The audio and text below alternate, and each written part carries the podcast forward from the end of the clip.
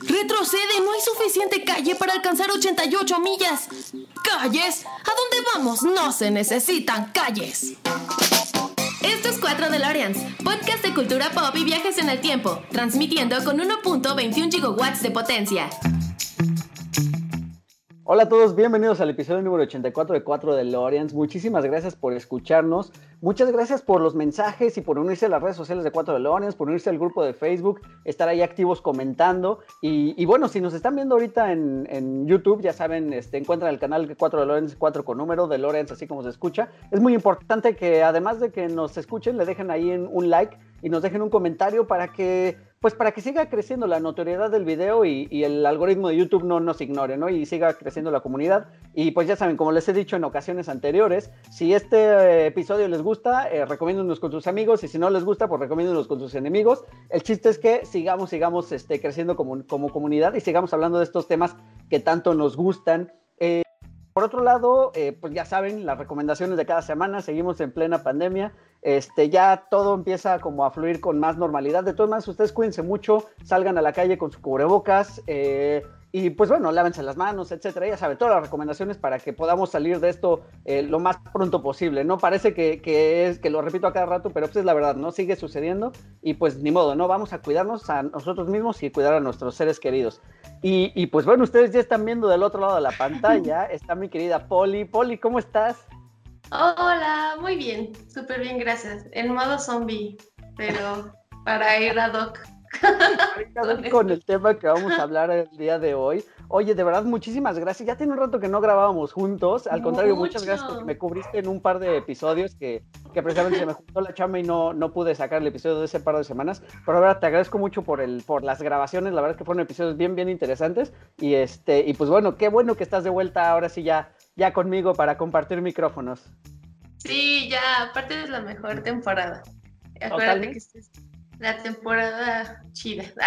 Totalmente, totalmente, porque, porque igual que hicimos el año pasado, les tenemos preparados un par de episodios, en realidad son varios episodios, son tres de, de, la época de Halloween, este, que pues es una de nuestras épocas favoritas del año, ¿no? Ya todo es, ya todo es otoño, ya todo es naranja y amarilloso, este, el clima empieza a enfriar un poquito. Exacto. Y, bueno, ya empezamos a ver las decoraciones, ¿no? Bueno, aunque el pan de muerto ya lo empezamos a comer desde hace este, como un mes y medio. Sí, ya sé.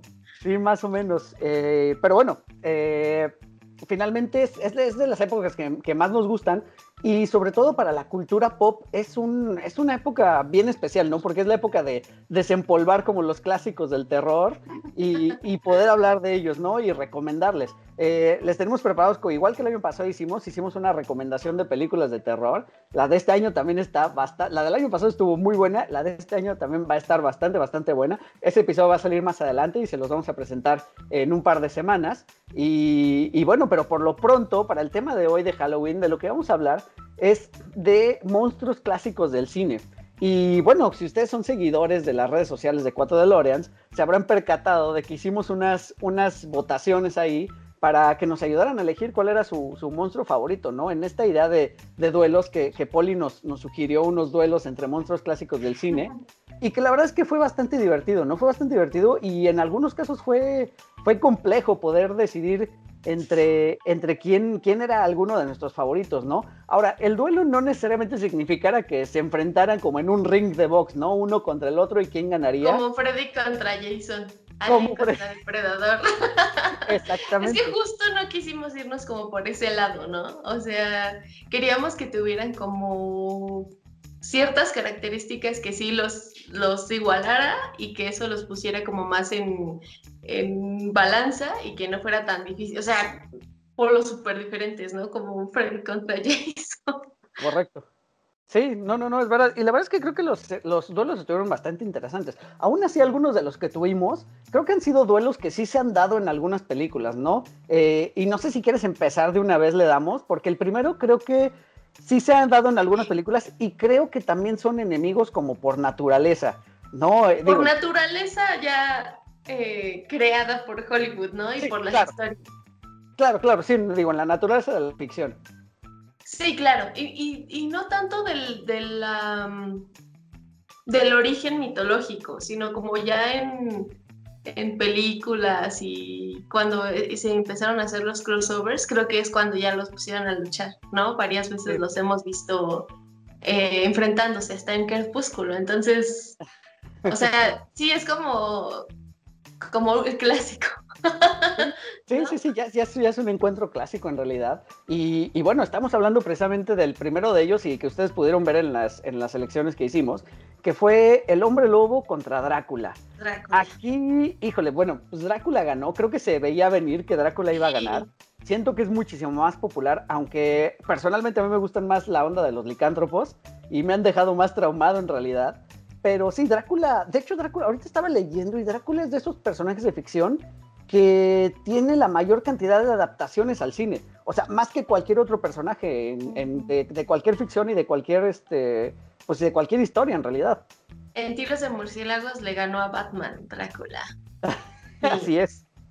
Sí, y fíjate, es bien chistoso porque dentro del universo, dentro, dentro de esta mitología vampírica, Drácula es la obra más famosa. O sea, tú si piensas en un vampiro, piensas en el conde Drácula, ¿no? Y, los orígenes del vampiro ni siquiera son el de un vampiro elegante, sino más bien son unas criaturas bastante apestaditas ahí en el campo y de ahí provienen los vampiros, ¿no? O sea, que neta huelen a muerto, que es fácil que sepas que es un vampiro y hasta Drácula lo vemos ya como, pues, como un vampiro ya más este, aristocrático, que es dueño de tierras y, con la obra de Stoker, que debo confesar que yo no soy tan fan de la obra de Bram Stoker. Me costó mucho trabajo leerla, me, incluso me aburrió. Hay otros cuentos que me parecen, otras historias que me parecen mucho más interesantes de vampiros que Drácula. Sí, bueno, es que propiamente en realidad el Conde Drácula proviene de ahí, ¿no? Proviene de la novela de Bram Stoker, que fue escrita en mil, bueno, publicada en 1897, eh, que también sin duda creo que es la obra más conocida de, este personaje, del, Conde Drácula como tal, y que hemos visto ya en varias adaptaciones, ¿no? Ahora, me parece muy curioso toda la mitología y la historia como tal del, Conde Drácula, ¿no? en la que se dice, porque tampoco hay como hechos... Eh, pues muy comprobados de que realmente Bram Stoker se haya basado en la leyenda de, del príncipe rumano, ¿no? De Vlad Tepes. De Vlad, ¿no? no, de eh. hecho creo que nada que ver. El otro día estaba viendo un video de... Me, salió de un pueblo en Holanda, que es como le dicen la Venecia de Holanda, y ya me puse a ver videos. Y me mandó un video que decía, visita, visité el castillo del conde Drácula en Transilvania. Y comentaba esta chica que, pues en realidad la misma Transilvania se colgó de la fama que le crearon al castillo y a Vlad, porque nada que ver con una historia con la otra, ¿no? O sea, Vlad existió, sí, empaló, pero nada que ver con los vampiros. Y de hecho, la chica misma decía que es súper decepcionante el, el tour porque pues, no ves nada de vampiros, ¿no? O sea, es un castillo, como si fuera el castillo de Chapultepec y, y ya, ¿no? O sea, no tiene nada de misterioso ni, ni mucho menos, pero pues él... Y creo que...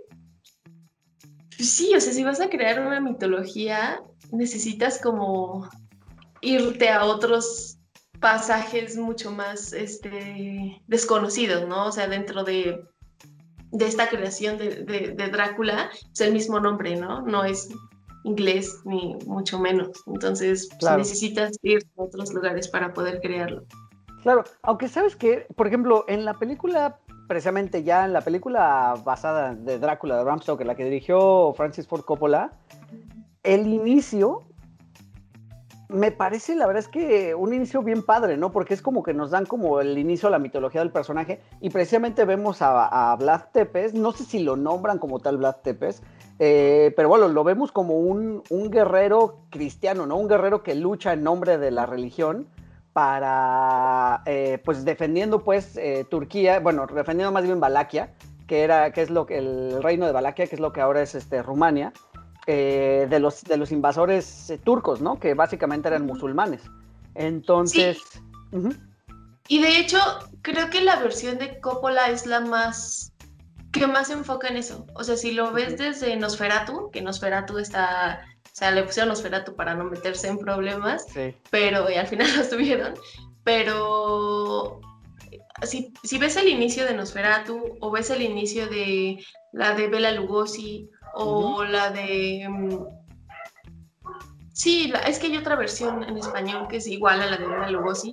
O sea, las dos se enfocan mucho en la parte del barco, no tanto en, en hacer ver al conde tan salvaje, tan sanguinario. Es, es más como todo muy tranquilo, muy recatado. Sí es vampiro, pero ya está acabadito, entonces este, se, se, basan más como en la llegada de, que no me acuerdo cómo se llama este personaje que, que llega a ver lo de las escrituras. Siempre se me olvida el, nombre de este personaje, pero todo, o sea, esas historias se enfocan en eso, y creo que la de Coppola es la más...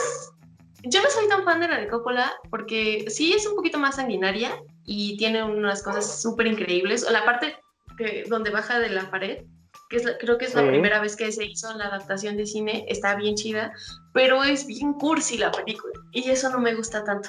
Pues es que en general la novela de Drácula de Bram Stoker tal cual es más como una historia de amor. Es súper cursi, sí, a mí me gustó terror. mucho trabajo leerla, sí, las cartas y yo así ay, ya, por favor. Sí. Demos sangre, entonces sí, me, sí, por eso creo que no soy tan fan de Drácula. sí, es muy romántico. Pero, y fíjate que también nos dio como al Drácula más, eh, siendo la película más conocida, también nos dio al Drácula más conocido, ¿no? Este, eh, interpretado por Gary Oldman, en, en, una caracterización bastante interesante. Eh, Yo creo que se, echan un tiro entre Bela Lugosi y el de Gary Oldman, ¿eh? Yo creo que la figura del Drácula de Bela, es más, el pobre Bela Lugosi le costó un montón de trabajo pues a interpretar más papeles porque era Drácula, o sea, todos lo, recordaban como Drácula, entonces pobrecito, le fue súper mal, lo estafaron horrible y pues, le daban de esos papeles, creo que él interpretó Drácula toda su vida, entonces él también es una figura muy icónica del Drácula. Sí, no, y de hecho, no sé si has visto la película de Ed Wood, de Tim Burton, donde hace precisamente referencia a este director que es conocido como uno de los peores directores de Hollywood y donde cuenta la historia que él contrató a Bela Lugosi también para interpretar, pues para variar papel de, el papel de un vampiro. Sí, porque ya era súper, aparte apenas si hablaba inglés, o sea, le quedaba perfecto. Y te digo, yo creo que entre la imagen de Gary Oldman, así, que hacen, que parodian en Los Simpsons con sus chonguitos, y la de Bela Lugosi, son las que están más en el imaginario colectivo. Porque no, o sea, Nosferatu sí, pero Nosferatu no lo ves como un Drácula. Lo ves como un ente aparte, a pesar de que es la historia de Drácula. Es que el Drácula de Bela Lugosi, yo creo que es el Drácula clásico, ¿no? El Drácula del que se disfrazan los niños en Halloween, ¿sabes? Con el pelo relamido, este, la, capa. Exacto, exacto, exacto, exacto. Que igual el origen de la capa es súper interesante, ¿no? Porque también, o sea, se supone que Drácula toma el nombre del, de precisamente de, no de Vlad Tepes, sino del papá, sino de Vlad Drácula, que pertenecía a una orden de caballeros de la Orden del Dragón y él utilizaba una capa negra, ¿no? Entonces, o sea, toda esa parte de la leyenda está, está como bien, bien interesante.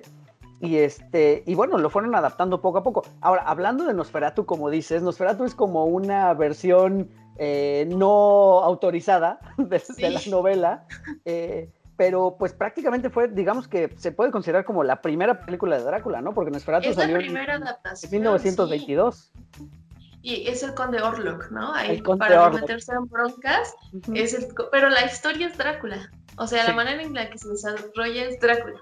Y pues ya se enteró por ahí la viuda de Stoker y sí se, se metieron en problemas y les pidió quemar todas las copias. Por ahí se guardaron unas, si no, nunca hubiéramos conocido la película de Nosferatu. Entonces, sí, eh, sí, sí, sí, pero... La mucho. Sí, de hecho, y en realidad Nosferatu es muda, ¿no? Es una película alemana, muda. Sí, es del este, expresionismo alemán. Exacto, dirigida por Morneau.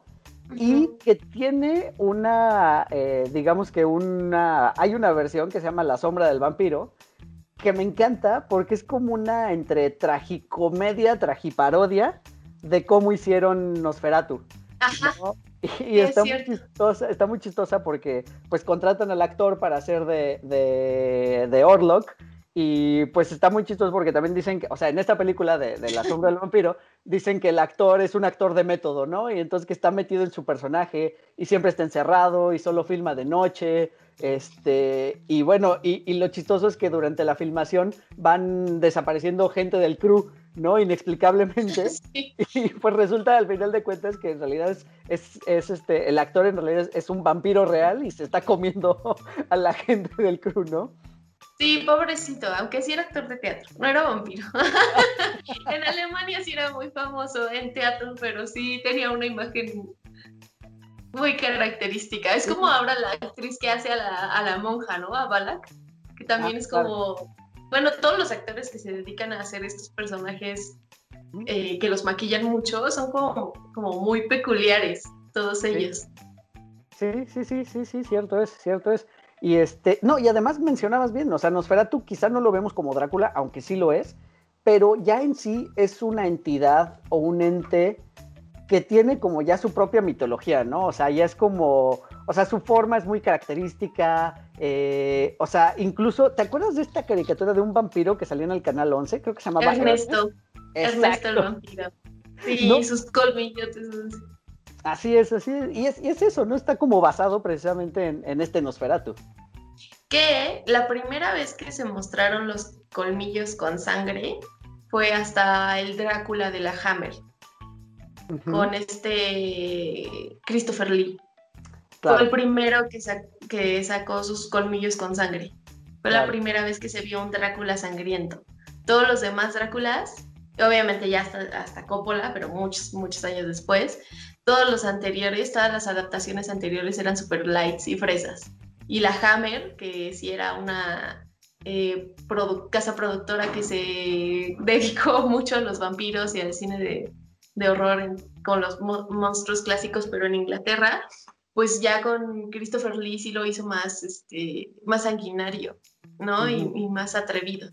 Entonces, yo soy más fan del Drácula de Christopher Lee, mucho más. Es que además el Drácula de Christopher Lee, a diferencia del de Bela Lugosi, creo que el de Christopher Lee es como muy atractivo, ¿no? O sea, es un seductor al 100%. Es más como en acción incluso Peter Cushing ya como Van Helsing es más en acción. O sea, si se siguen viendo películas ya antiguas, clásicas, y no vas a tener los super efectos de pelea de Van Helsing, de, de Hugh Jackman, pero que por ejemplo es otro Drácula que me gusta mucho, el de Van Helsing. Sí, bueno, o sea, ese Drácula me gusta en su personalidad y me gusta también la mitología pues, que tiene las novias de Drácula, ¿sabes? O sea, como, como todo ese rollo.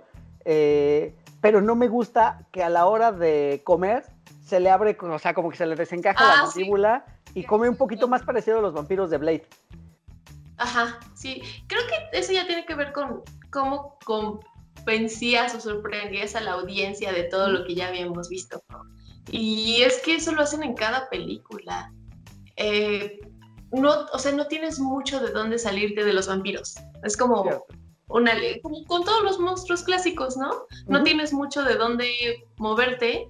Creo que con los hombres lobo un poquito más, que yo también los prefiero, pero este con los vampiros es como todo muy elegante, muy este, eh, todo, es muy erótico la situación del, vampirismo, ¿no? Eh, eh, entonces todo es como más por esta parte seductora y eh, cómo se acercan a, la gente y todo esto, pero Drácula como tal, y por eso le digo, yo en este duelo sí ya no le iba a Drácula, porque puede que las historias de vampiros sean bastante interesantes, pero Drácula como tal, yo no soy tan fan.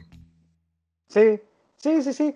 Pues la verdad es que también, o sea, y de hecho ahorita que mencionabas a Van Helsing, en Van Helsing ya vemos este enfrentamiento, ¿no? Vemos de hombres lobo contra, contra Drácula. contra vampiros. Contra vampiros también, y lo mencionabas, ¿no? Los vimos en, hasta en Crepúsculo, lo vimos. Eh, en, ¿Cómo se llaman las de ah, Underworld? También básicamente se ah, tratan de eso, ¿no? De luchar vampiros contra hombres lobo. O sea, sí es algo, es algo que es muy repetitivo ya también en la, en la mitología del cine pop, esta, esta batalla. yo no sé en qué momento los enemistaron. Honestamente no lo sé. Si alguien lo sabe, estaría bueno que digan de dónde viene esto. Yo la neta no, no sé de dónde viene esta enemistad de hombres lobo y vampiros. Claro. Ahora, que si realmente se enfrentaran, un vampiro es prácticamente inmortal, ¿no? A menos que lo ataques con ciertas eh, características. Pero el hombre lobo también es de noche. Sí, sí, sí, sí. Y bueno, en, teoría también es inmortal, ¿no? Igual dependiendo, dependiendo solamente que, lo ataques con, la bala de plata o lo que sea. ¿no? Pero bueno, o sea, este duelo... la única ventaja del lobo es que luchar hasta el amanecer. Ah, sí. Y a lo mejor él también ya se, quita la transformación, pero él sí sobrevive y el vampiro no. Sí, sí, sí, eso es cierto, eso es cierto. Que mencionábamos, ¿te acuerdas el Halloween pasado? Las de... Eh, ay, ¿cómo se llama? La, la, parodia esta de falso documental de los vampiros. Se me fue ahorita ah, el nombre. claro. Entrevista con unos vampiros. Bueno, What We Do Exactamente. Y que también tienen un enfrentamiento ahí con los lobos, ¿no? Y que son súper como perros, así súper lelos. Lelos, exacto. son como leñadores, ¿no? Todos así, tienen el mismo look. sí, sí, sí. Muy divertida también. Véanla cuando puedan. Se las recomendamos el año pasado y se las volvemos a recomendar ahora. ¿Te parece bien si pasamos al siguiente duelo? Porque el siguiente duelo fue un. Fue una. fue, un arrastrón así Horrible. En el siguiente, el, duelo número dos que tuvimos fue la momia contra el monstruo de Frankenstein. Y pues la verdad es que la momia no, no despertó la pasión de nadie en realidad. De nadie. ¿No? creo que sí debimos buscarle otro oponente que le diera un poco más de, de, de, competencia, porque sí era obvio que iba a ganar Frank. Ahora, ¿será que en realidad también no hemos visto como, o sea, películas de la momia que estén como, como bien, que te den miedo, realmente no nos han tocado a nuestra generación, ¿no? O sea, vimos las de Brendan Fraser, que son como un chiste. Pero son este, como acción, ¿no? Son como acción, ajá, claro. Y, bueno, el héroe es Brendan Fraser, ¿no? A nuestro personaje, nuestro personaje principal jamás es la momia, ¿no? Y nunca vemos a, a mí me encantó la esa me Yo quería ser este, arqueóloga por esa película y quería que me pasara lo mismo que a Brenda Ah, bueno, bueno, bueno. Y además sale Rachel Weisz, que está guapísima en esa película. Este, sale el malo de Titanic, que, que es la momia en, esta. La momia, pero está bien padre. A mí, a mí me encanta esa, no, no, no. O sea, la, la, la, saga como tal a mí me gusta. Bueno, me gustan la 1 y la 2. La 3 creo que es la de la del Rey Escorpión, algo así, con, con una con un este The Rock hecho en CGI todo horrendo. Ah, este, y luego tiene una donde no sé por qué despiertan momias. Ya es ahí me, me, perdieron, pero por lo menos las primeras dos a mí me gustan mucho. Sí, esa, esa, la de China no está tan mala, pero no se compara con las primeras. Pero digamos que es como la referencia más reciente que tenemos de momias, ¿no? Y, y la más. Y bueno, la de Tom Cruise, que está horrible. Ah, de Tom la Cruise. Última. mala, ajá, con, con, esta cara de Levin y su uniceja. Este. No, está muy. No, es cara. ¿Eh? Cara, le estás confundiendo con la de Suicide Squad, ¿no? Ah, le estoy confundiendo con Suicide Squad, tienes razón. Que también es como una momia, ¿no? Ajá, o algo tiene que ver con una momia. Lo mismo. Sí, sí, tienes razón.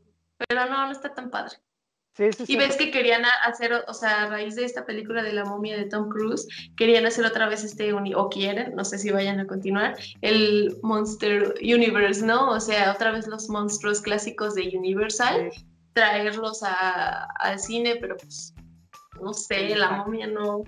No, nuestra momia no. Fue un, un, este, un, un fracaso estrepitoso en taquilla, entonces pues decidieron acabar con esa idea del, del, del, Monsterverse. Y este, y sí, la momia no queda, no queda bien parada, ¿no? O sea, si nos vamos como a películas clásicas, pues están las de Boris Karloff, este, pero es como muy lejana, ¿no? Y estoy que seguro que no muchos las han visto. Las han visto y no son tan fáciles de encontrar tampoco. Entonces, pues, es complicado. Y es que también no tienen tanto... O sea, sí, sí es súper interesante la historia de Egipto, por supuesto, pero cuando la planteas desde un lado como en la momia de Brendan Fraser, pero como tal no tiene una mitología tan desarrollada como pues, como Frankenstein, que tiene una novela padrísima. Entonces, así es. Pues, ¿cómo le ganas? Así es. Así es, así es. Y bueno, pues ya entrando al ganador de este duelo, que fue precisamente el monstruo de Frankenstein, y quien sí literal es una creación de Mary Shelley por su novela. La novela fue publicada en 1918, que acabo de encontrar un dato bien interesante. Resulta que esta novela se escribió más o menos durante el verano de 1916, que le llaman como el verano sin sol, porque resulta que un año anterior había explotado un volcán en Indonesia y, este, y bueno, pues las consecuencias, o sea, fue una explosión como muy, muy importante y las consecuencias eh, duraron bastantes años, ¿no? Y una de esas fue que en el verano precisamente de 1916, pues prácticamente no hubo como días soleados, ¿no? Y el clima fue bastante frío Y, pues bueno, lo que hizo Mary Shelley junto con su esposo, se encerraron en una, y, una, y unos amigos se encerraron en una cabaña en Suiza. Y, este, y un día empezaron a contar historias de terror y de ahí nació la historia de Frankenstein, ¿no? Eso me pareció bastante interesante porque creo que es una historia súper bonita. O sea, vaya, bonita en el sentido de lo terrorífico que es, porque es una verdadera historia de terror, pero también plagada de, varios elementos de, suspenso, este, por supuesto que tiene su romance y pues tiene este desafío a, los dioses o a, o a, un dios y en cuanto a querer crear vida, ¿no? Y, y pues esta criatura que, que, en realidad conocemos nosotros al monstruo como Frankenstein, pero el monstruo no tiene nombre como tal, ¿no? Es, es simplemente es... Es el monstruo. Es el monstruo, tal cual. Ajá. Y el doctor, que su creador es Víctor Frankenstein, ¿no? Así es. Entonces, sí, todos lo vemos y decimos, ahí está Frankenstein. bueno, pero sí es el monstruo, ¿no? O sea, nadie le dice el monstruo como tal. Y que fíjate que en este caso, la película de Universal me parece una de las películas más hermosas que he visto en la vida. La de Está bien bonita. Está hermosa esa película, pero preciosa. O sea, tiene unas... Es súper fácil de ver, o sea, porque creo que a muchas personas les cuesta mucho ver cine clásico, ¿no? El ritmo es como más lento, el blanco y negro no ah, ayuda tanto Para, para divertirte, pero qué bonita película, de verdad es una película hermosa. La escena donde está en el lago con la niña, ay no, está preciosa, de verdad es, es, es bien rica de ver, o sea, tiene cosas bien, bien, bien bonitas y bien padres. Sí. Me gusta mucho. Yo sí le fascina al, al monstruo en este duelo. Sí, no, y ahorita, ahorita dije que era la de Kenneth Braga, pero no, la de Kenneth Braga es la del 94. a la que te refieres es la de 1920, ¿no? Sí, es preciosa esa película. Hermosa, que está en HBO. Si tienen HBO, ahí la pueden ver. Y aún así, en este de todas más, todavía no vemos como a esta iconografía clásica de Frankenstein, ¿no? Porque a él lo vemos, o sea, este Frankenstein con la cabeza aplastada, los tornillos, la cicatriz en la frente, lo vemos hasta la de 1935, hasta la novia de Frankenstein, en realidad, donde también ya es interpretado por Boris Karloff también. Pero también la primera es Boris, creo. Sí, no estoy seguro. La verdad es que no estoy seguro. Boris. Y, y, y sí es como la, creo que sí la imagen icónica que tenemos es la de la novia de Frankenstein, pero desde la primera película ya se ve la imagen de, de Frankenstein así altote con su trajecito que le queda cortito. es que bueno, también imagínate, o sea, estaba, estaba leyendo, la, la, novela la leí ya tiene algunos años que la leí, y me gustó mucho, me gustaría releerla porque la verdad es que es bien, bien padre. Eh, pero bueno, en algún punto de la novela mencionan que Frankenstein mide 2,45, o sea, 8 pies de altura. La verdad es que es un montón, o sea, sí es verdaderamente aterrador encontrarse una criatura de ese tamaño. Entonces, o sea, todo lo que plantea Mary Shelley en la historia es eso, ¿no? O sea, a mí me, a mí me causa mucha tristeza. Es como de esas historias de, como el joven manos de tijera, me causa mucha tristeza, ¿no? Es ese, esa, ese ser que no se puede adaptar a, a los verdaderos monstruos, porque al final el que termina siendo el monstruo es el, que, ¿no? Entonces, él es como un bebé que nada más viene al mundo y por ser desconocido nadie lo quiere y lo quieren acabar, pero también él él no sabe qué es, ¿no? Y, por eso también se comporta de esa manera. O sea, la parte de, esta, cuando está con la niña, pues la niña no le tiene miedo, ¿no? La niña lo invita a jugar con, con ella y todo, y están bien padres, pero su mismo instinto hace que la aviente al lago. Me da mucha risa, se ve muy chistosa cuando la avienta al lago. Pero él es como, no sé qué hacer, o sea, es como, no es que quiera hacerlo, es su instinto. Entonces, ese tipo de historias me dan como mucha tristeza, ¿no? Me siento muy, sí, como que son muy vulnerables, pero, mismo, pero no es su culpa.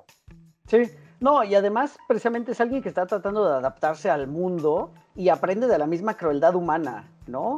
Eh, y porque, o sea, me encanta, por ejemplo, toda esta, esta parte donde empieza a aprender a hablar, ¿no? Y empieza como a relacionar las, las palabras con sus significados y, está buscando como su lugar en el mundo y al no encontrarlo, pues lo que le pide a su creador, a, Víctor Frankenstein, es que le haga una novia, ¿no? Que le haga un, una pareja, o sea, no, no necesariamente una novia, simplemente le dice, oye, crea a alguien, que sea para mí, ¿no? Que me haga compañía. Sí, porque imagínate qué feo estar así y aparte todos te quieren matar y todo incomprendido y no saber, porque realmente no sabes qué eres, ni de dónde vienes, ni cuál es tu propósito. Y, pues sí, creo que esta es la, tal vez lo aterrador de la historia, ¿no? O sea, que no, no podemos crear vida porque hay algo más que te hace humano, no solamente el, el, estar vivo. Claro. No, te hace falta una esencia.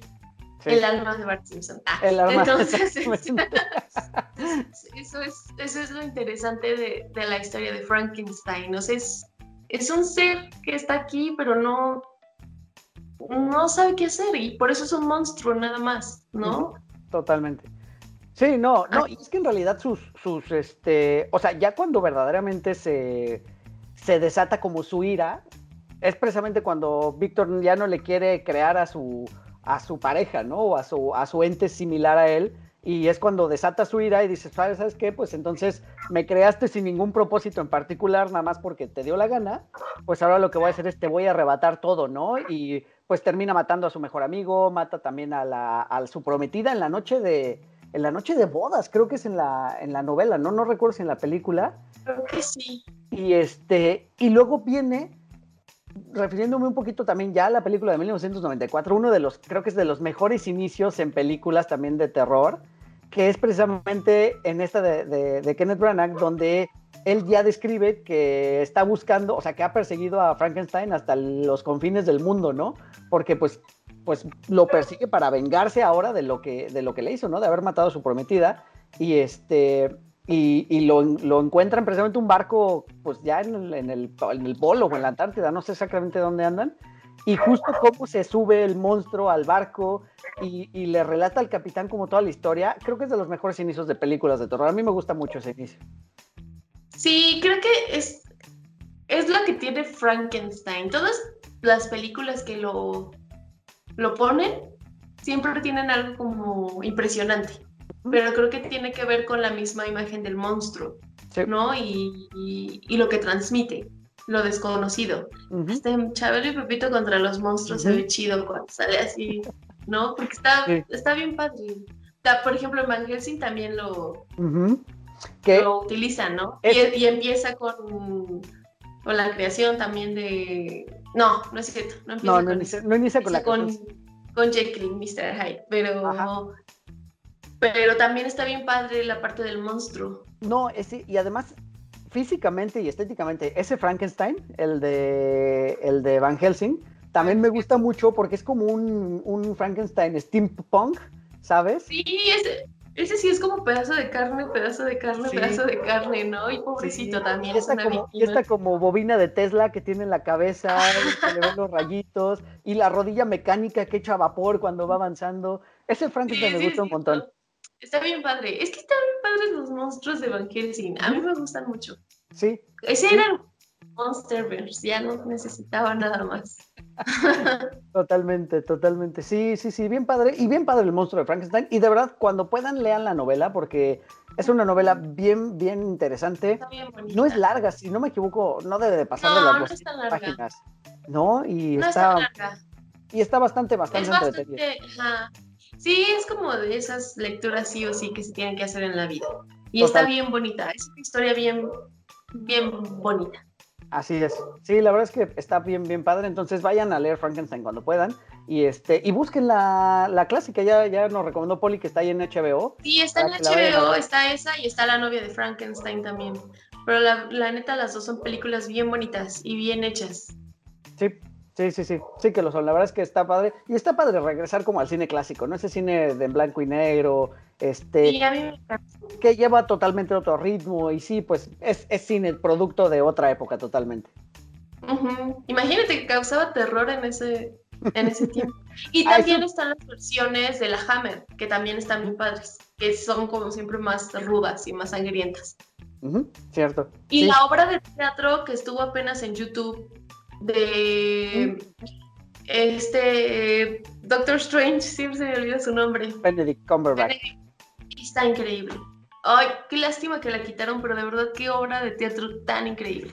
Ah, y seguro todavía se puede encontrar por ahí. Si le saben buscar un poquito. Creo que la cuidaron mucho porque estuvo ahora apenas cuando empezaba la cuarentena, pero creo que creo que solo pasaron la versión donde él es el monstruo y no Víctor Frankenstein, porque creo que se iban, se iban este, rolando los papeles. Entonces, mi, mi maestro de cine de terror, Oscar, siempre decía que eran interpretaciones completamente diferentes del monstruo y de Víctor. Entonces, que estaba muy interesante por eso. Y está bien padre la obra. Igual si por ahí la pueden encontrar, véanla, porque también está bien, bien padre. Bueno, y mencionar que Robert De Niro fue el monstruo de Frankenstein en la de los noventas. De él no me acuerdo. ¿Sí? Sí, el monstruo de Frankenstein es Robert De Niro. Fíjate, la voy a buscar, esa no me acuerdo. Sí, sí, sí, y también lo hace, lo hace bastante bien. Vamos a pasar a nuestro siguiente duelo, y este duelo también fue un arrastrón, pero creo que tiene que ver con la visibilidad de la película en sí, ¿no? O sea, porque en este siguiente duelo enfrentamos a los rechazados del diablo o The Devil's Rejected contra Leatherface. Y bueno, Leatherface es un personaje eh, en sí mismo que sin salir eh, a cuadro tanto, o sea, porque Leatherface en la película original, la de 1974, creo. Sí, la de, la, de, la de Toby Hopper. No estoy segura, pero es de los 70. Exacto, sí. No, sí es del 74, de Toby Hopper. En realidad, él aparece durante la última media hora. O sea, toda la primera hora no, no sale. Es una película construida de una manera como muy peculiar. Eh, pero está bien padre. Pero como sea. increíble esa película! Pero como sea. de Chainsaw, de Texas Chainsaw Massacre. Es, es, una, es, es una saga que tuvo mucho éxito, ¿no? Al contrario de, The Devil Rejected, que en realidad no es como tan popular. Aunque ambos son como, como slashers, de cierta manera. Sí. Eh, sí, yo creo que no habría. O sea, no hay manera que Rob Zombie no hubiera hecho muchas de sus películas y no hubieran existido todas las anteriores. ¿Sí me entiendes? O sea, Rob Zombie es un director que no me parece tan bueno, por eso creo que no es tan popular, porque creo que es muy... Yo sé mucho de cine, y quiero plasmar todo en mis películas, ¿no? Y, y, hace cosas, a mí me gustan mucho, pero neta son porquerías que yo disfruto ver, porque neta son películas bien feas, es como, es bien como corrientes. moderno, ¿no? sí, exacto. Y que creo que solo lo disfrutas si eres fan de las cochinadas, la verdad. O sea, tengo que decirlo así. O sea, por ejemplo, True from Hell, que es la tercera parte, porque es la casa de los mil cuerpos, los rechazados del diablo y True from Hell. Y Tree from Hell es una basura, pero me divertí tanto. O sea, en serio dije, ¿por qué me gusta esta porquería? Pero está increíble, ¿no? Y las actuaciones son malas y el guion no tiene sentido, pero son esas porquerías que la neta disfruto un montón. Sí, y son totalmente películas de culto, ¿no? O sea, son para un público ya muy establecido que sabe qué es lo que él quiere y lo que le gusta. ¿no? No es como para el fan casual del terror, como sí podría ser a lo mejor de Chainsaw, de Texas Chainsaw Massacre, ¿no? Que sí. Sí, porque como dices, la distribución misma de la película, pues fue común, ¿no? Pero las películas de Rob Zombie generalmente solo se proyectan en festivales y, en, Estados Unidos, ¿no? Y aquí en México suele haber una función nada más de cuando se estrena alguna película de Rob Zombie. Entonces es súper difícil. Están en Amazon, Creo que todas las de Rob Zombie están en Amazon, pero son difíciles de ver. Entonces creo que eso los hace no tan populares. y creo que, por ejemplo, La Casa de los Mil Cuerpos está muy inspirada en la masacre de Texas de los 70, sí, pero justo. Sí, correcto, justo a eso, a eso quería ir, porque sí, creo que tienen una similitud bastante, bastante cercana. Eh, y de hecho, La Casa de los Mil Cuerpos tiene una escena dentro de películas de terror que es, es una escena de las que más me gustan, que es prácticamente el final, esta escena como anticlimática, donde está pues ya la matadera de gente y, este, y sangre volando por todos lados y, pedazos de cuerpos. Y estamos escuchando una pieza de música clásica hermosa, ¿sabes? Y vemos la matanza en cámara lenta. Eh, no sé, o sea, me llamó mucho la atención, es algo que no había yo visto antes, ¿no? O sea, ahorita a lo mejor ya se utiliza un poquito más esa, ese tipo de, escenas, ¿no? Todos lados. Y Rob Zombie lo hace mucho. Pero fue la primera vez que yo lo vi y la verdad es que me gustó mucho. Ahora, regresando a la masacre de Texas, la cual también está en, Amazon Prime, entonces está bien fácil de ver. Y es una película cortita, dura una hora y media, poquito más, poquito menos. Y la verdad es que está construido de una manera muy, muy chistosa, pues cine de los 70 ¿no? Y es lo que yo siempre he pensado, ¿no? Que quizá antes la gente era como más inocente, o sea, o éramos más inocentes como audiencia, ¿no? Y, el ambiente que te va generando de tensión, porque en realidad es ambiente de, tensión, ¿no? Porque lo va construyendo muy lentamente y muy paso a paso, ¿no? Hasta que termina, pues, con, lo que termina, que ya es nuestra, nuestra matanza y... la escena icónica de Letterface bailando con su pero sí, o sea, yo la primera vez que vi la masacre de Texas, que inicia con estas imágenes de así de la cámara y en rojo. Claro. Es como, wow, o sea, incluso, aunque lo veas actualmente, es como, wow, a ver, ¿qué voy a ver? ¿No? A mí me pasa mucho, me pasó, por ejemplo, cuando jugué Silent Hill de niña, que él, él, así que decía, este juego contiene escenas de violencia y bueno, me quedo. O sea, ese impacto es con la masacre de Texas, ¿no? Y neta, es una película, creo yo, muy incómoda, porque el, clima de la película, desde que los ves a ellos, es como de, no manches, váyanse de ahí, ¿no? O sea, se ven incómodos con el clima. cuando recogen al cuate, el pobre hombre de la silla de ruedas, o sea, que dices, o sea, porque, también de, una de las primeras escenas es cuando lo bajan a que haga pipí y pasa un trailer y con el aire lo tira. Entonces, pobrecito, ¿no? Es súper incómodo, de verdad la película es súper incómoda. Este, luego se encuentran al tipo este súper raro, que neta en la vida, o sea, yo, yo soy una persona que si ve, neta, a mí sí me dan miedo los, los este, vaguitos, porque nunca sabes cómo van a reaccionar. O sea, ¿cómo subirías a un tipo de esos en tu camioneta? O sea, son cosas que, como dices, tal vez en los 70 no dimensionabas, pero actualmente no lo harías, ni de chiste, ¿no?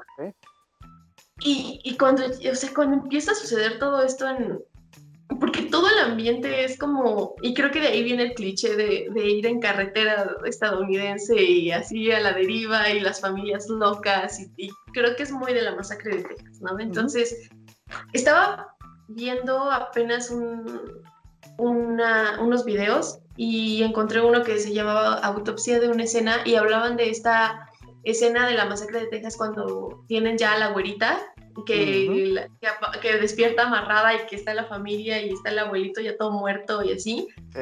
Y estaba, y vi que esa escena, este director así dijo, no vamos a abrir las ventanas. Entonces, neta, se estaban muriendo de calor. La repitieron más, no sé cuántas veces la repitieron.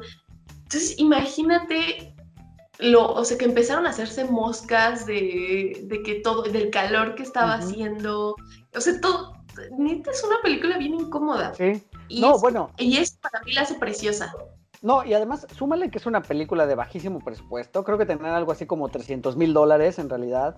Eh, para no aumentar el, presupuesto, lo que hicieron y no romper la continuidad es que el director les ordenó a los actores no cambiarse de ropa, ¿no? Entonces, pues imagínate también, o sea, ya el sudor, todos pegajosos, el calor de Texas, porque efectivamente la grabaron en Texas.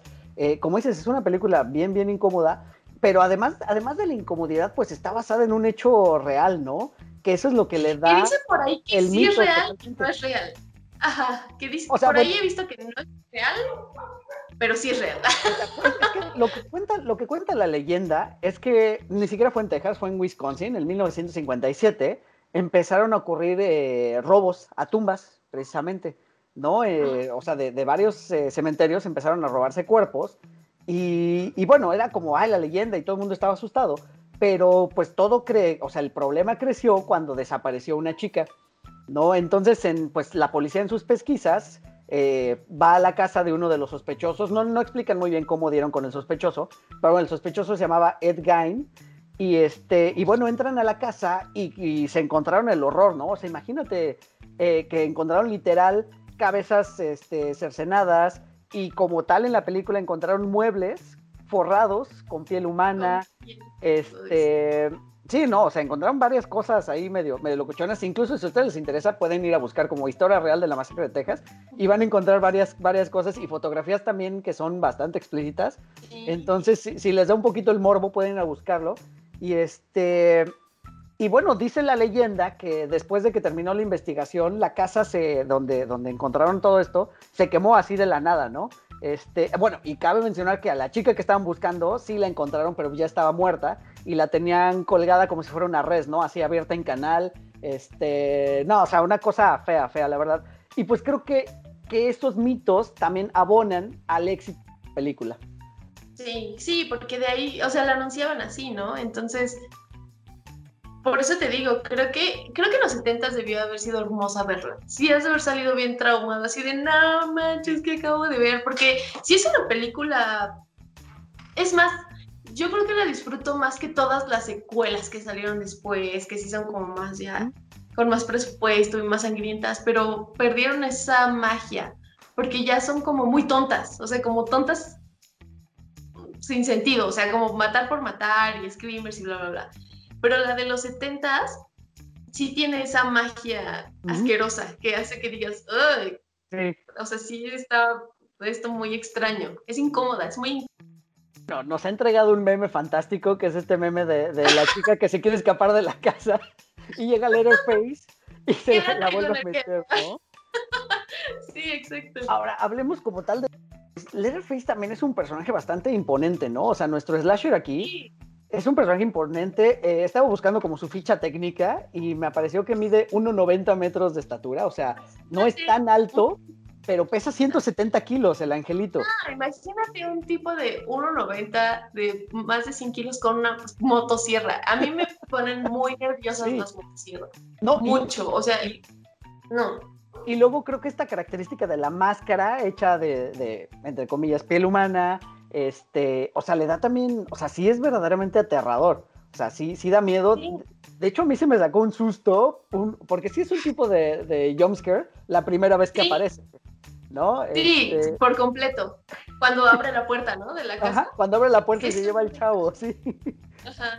Es que está la película está súper bien realizada. Y creo que la ventaja de, de que sea de los 70 es eso, que los sustos son muy orgánicos. O sea, es como cuando todavía te puedes sorprender de un, de un screamer sin abusar de él, porque no todo el tiempo hay screamers, Exacto. ¿no? Es como en ciertos momentos que sí estás como muy tranquilo y de repente sale.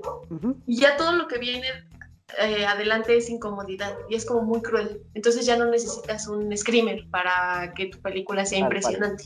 Sí, coincido, coincido, coincido. ¿No? Y, bueno, regresando a, a Letterface, pues vemos que en realidad es como, o sea, yo ya no, en realidad, de, la masacre que Texas yo solo he visto esta, ya no me seguí con las secuelas porque, pues, no, nunca me llamaron la atención.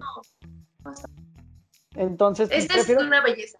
Quédate con esa imagen. Exacto, prefiero quedarme con esta y, bueno, aquí vemos después que Leatherface es un personaje que tiene cierto daño mental, digo, más allá del daño mental que se necesita tener como para asesinar a sangre fría de esa manera, ¿no?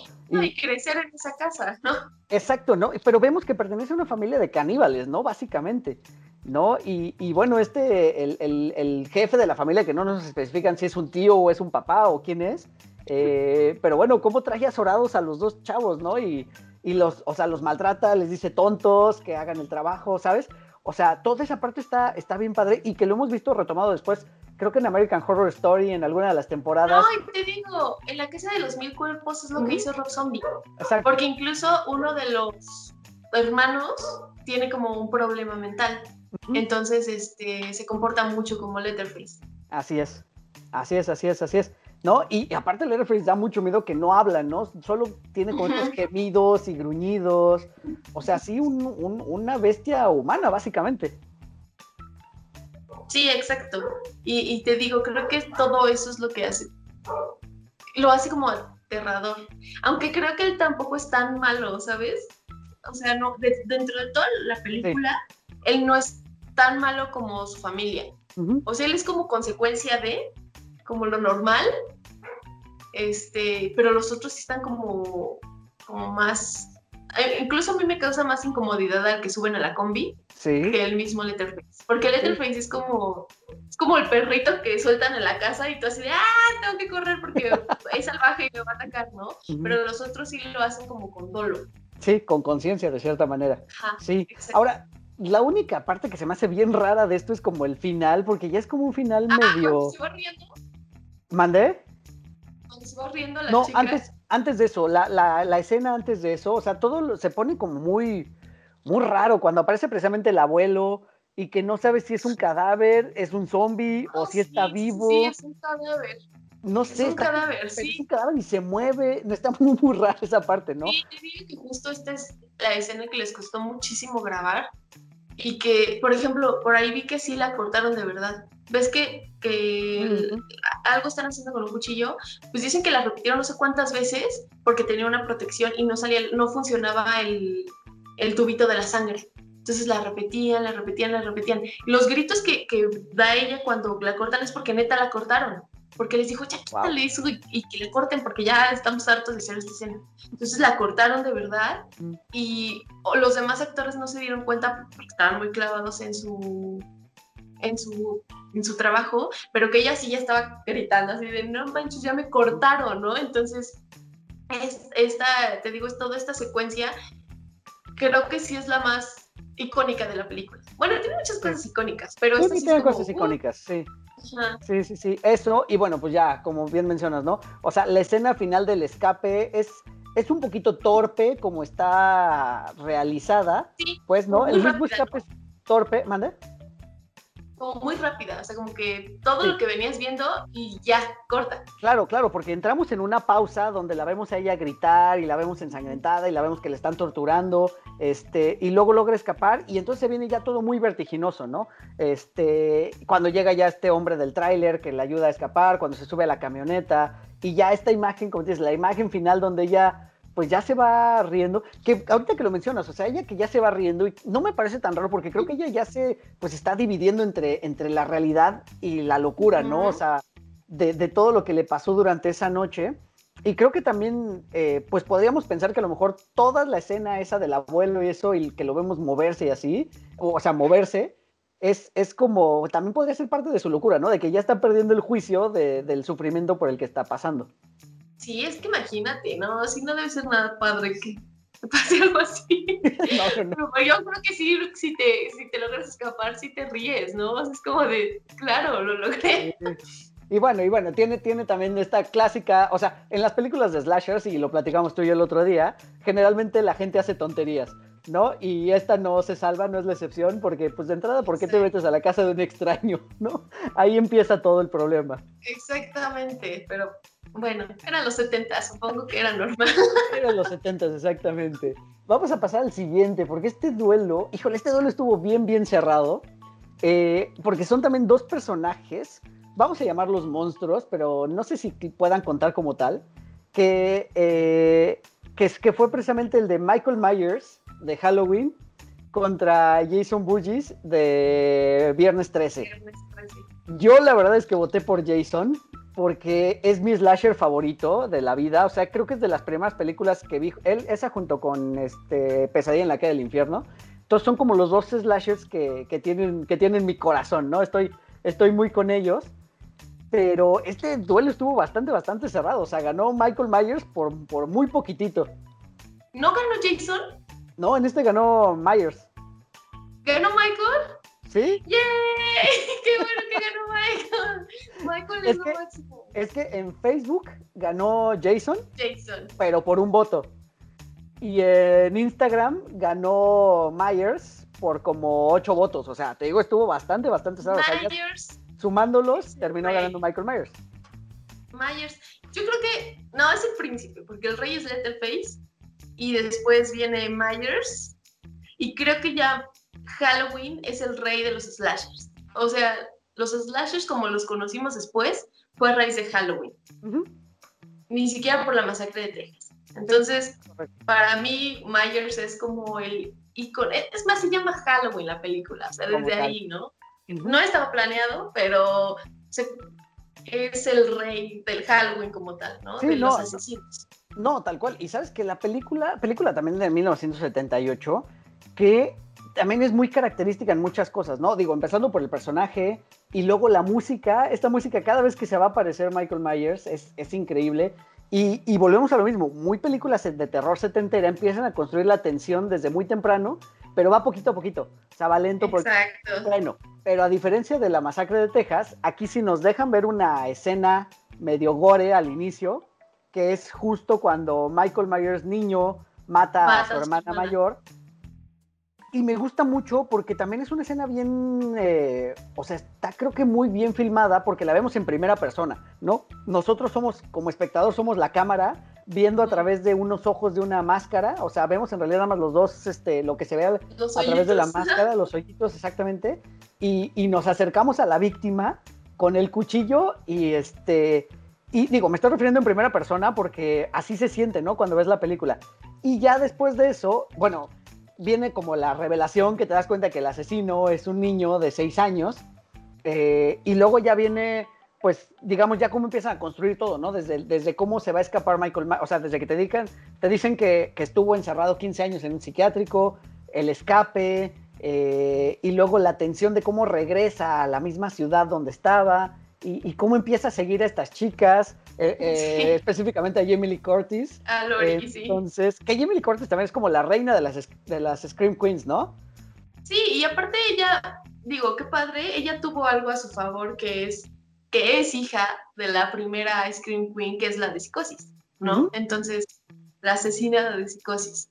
Entonces, creo que por ahí le dijeron a Carpenter, contrátala, porque ella es hija de esta actriz que no me acuerdo cómo se llama, entonces creo que fue como uno de los ganchos para que la, la contrataran como, como protagonista, ¿no? Eso, el presupuesto, porque es, es, también algo que tiene Halloween, ¿no? Y, por lo que es muy conocida. Es una película que fue hecha en muy poco tiempo, con muy poco dinero y que los mismos actores lo dicen, ¿no? O sea, Halloween fue una filmación súper familiar, ¿no? O sea, donde todos ayudábamos, donde pues, no la grabaron en otoño, entonces de repente ves palmeras por ahí y utilizaban las mismas hojas que y las recogían porque no había más dinero para hojas. No, es que de hecho se supone que era se supone que era Illinois, ¿no? O sea, tenía que haber sido un clima de otoñal más frío, en realidad la grabaron en California y como dices, ¿no? O sea, se ven los árboles verdes, pero bueno, hicieron hojas de papel y las, las, pero las barrían y, las, recogían, para la siguiente No había dinero.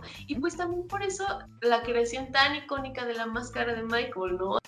¿Y por qué? Porque consiguieron una máscara barata de este personaje de Star Trek, que no me acuerdo cómo se llama, ya la hicieron ver medio aterradora.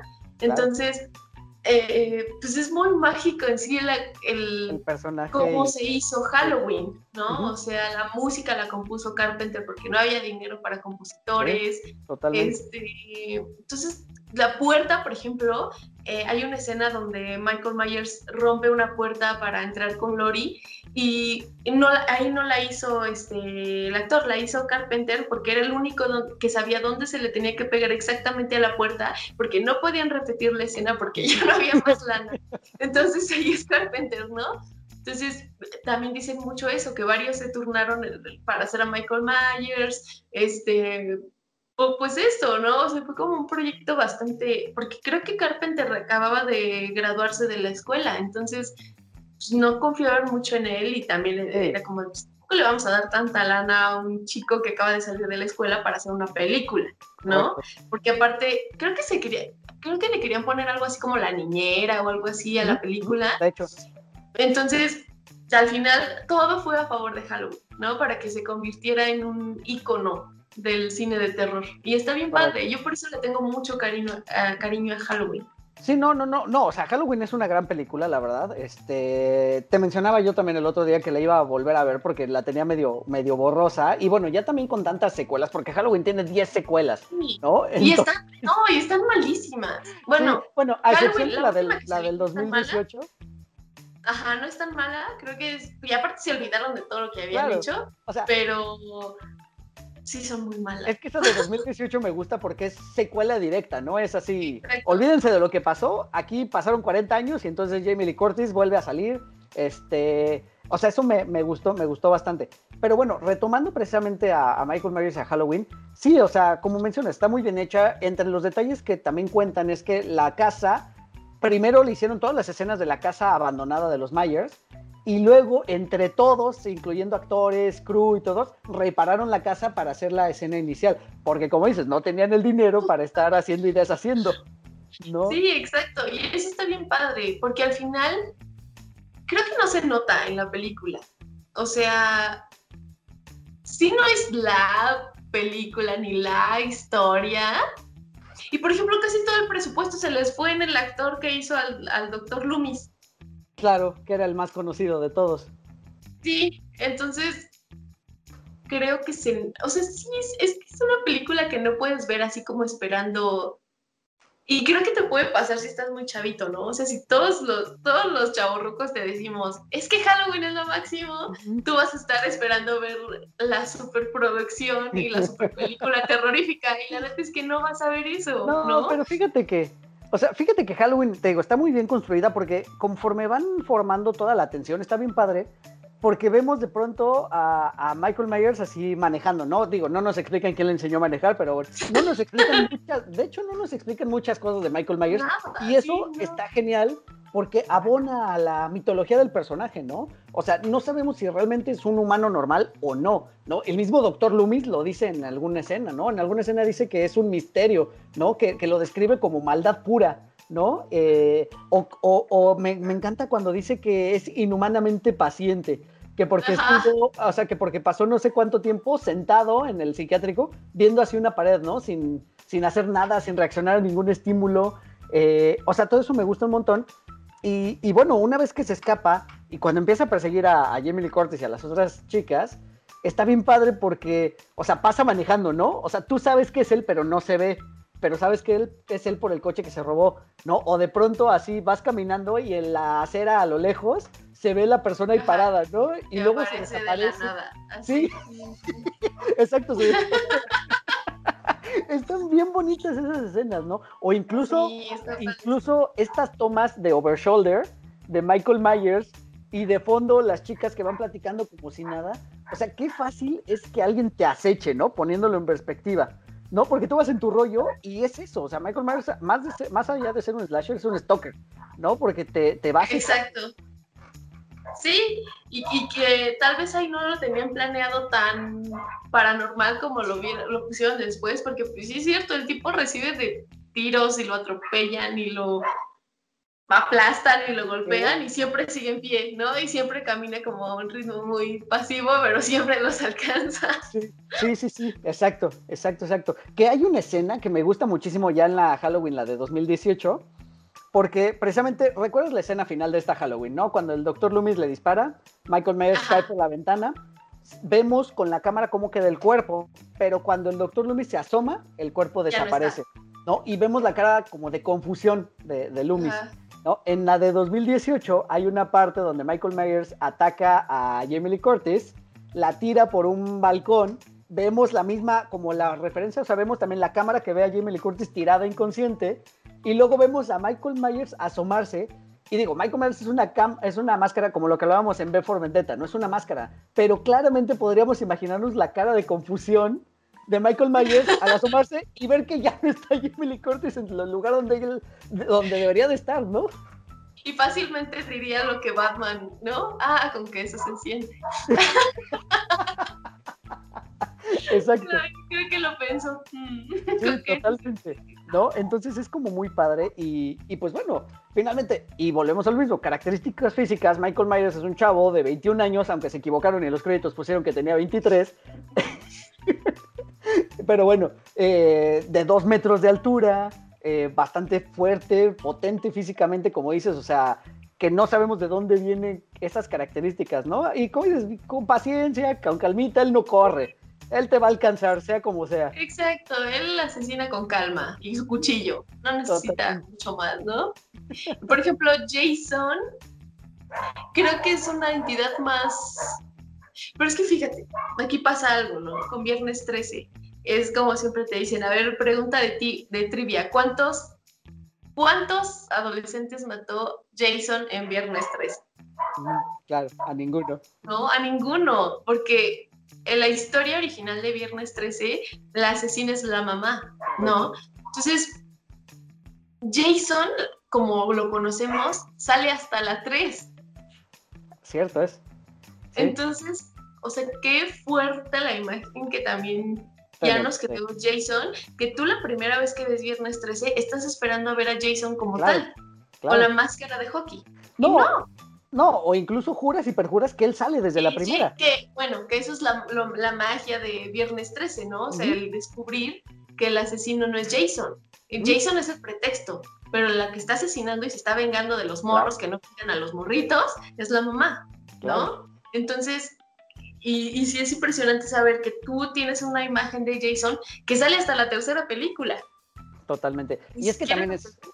De hecho, me atrevería a decir que es un poquito más icónica la máscara de Jason que la de Michael. Que la de Michael. Sí, por supuesto. O sea, pero te digo que impresionante que es una máscara que salió hasta la tercera película. Claro. ¿No? Entonces, y Halloween también es una máscara que podrías reconocer, pero si piensas en un asesino, probablemente pienses primero en Jason que en Michael, a menos que seas muy, muy fan del cine de terror. Entonces, sí, Myers es como rey y le sigue Jason. Sí. Pero Jason es como muy icónico también. no, pues o sea, precisamente por eso nuestros podescuchas votaron tan parejo, ¿no? Con estas, con estas películas. La verdad es que esto estuvo bastante, bastante entretenido. Me divertí mucho haciendo las encuestas. fue, muy divertido, la verdad. Este, y bueno, Polly nos proveyó de las imágenes que también estuvieron muy, muy bien escogidas. Hizo una curación bastante padre. Y, para última, nada más como última nota, precisamente ahora que hablabas de lo de Michael Myers y la máscara, en, ya sé que no has visto Baby Driver, pero hay una escena donde van a asaltar a un, a un banco, me parece, creo que es, no es cierto, a, a una camioneta de valores y, y, le encargan a uno que consiga máscaras de Michael Myers. Y entonces, el tipo en vez de llevar máscaras de Michael Myers, el asesino de Halloween, lleva máscaras de Michael Myers, el actor de Austin Powers.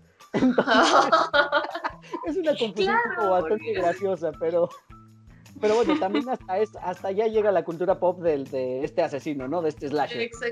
exactamente. Sí, están increíbles. Los dos son bien padres. Creo que la, Jason sí es un poquito más. Eh, si quieres ver una película más sangrienta, eh, Viernes 13 es sin duda la opción, porque ya es de los 80s.